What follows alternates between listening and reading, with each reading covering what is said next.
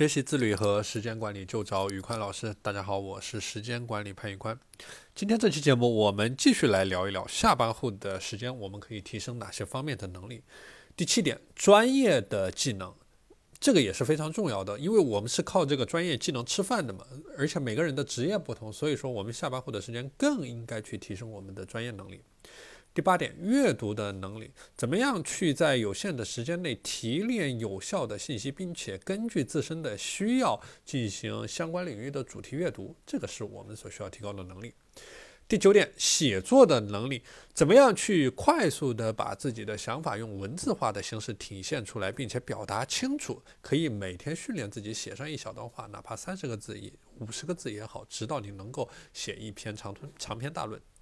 第十点，独立思考的能力，能够站在一个局外人的角度进行独立的批判性的思考，而不受呃任何的利益相关相关方所左右。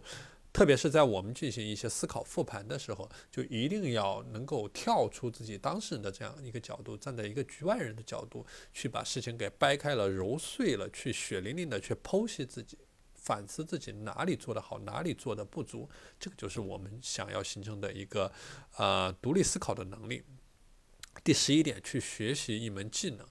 呃，学习一门非专业的技能，比如说摄影、绘画啊、设计等等，这个也是。我们说技多不压身嘛，所以说这个也是对我们的成长发展有好处的。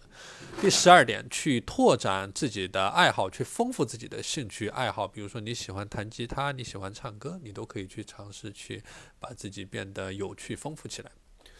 好了，今天的内容就和大家分享到这里。大家如果想学习自律和时间管理方面的知识，欢迎添加我的微信 p a n l e o n 一九八八 p a n l e o n 一九八八。这里我也给大家准备了全套的时间管理和自律的模板，啊，大家可以添加我的微信免费领取。好了，今天的节目就到这里，嗯，我们下期节目再见。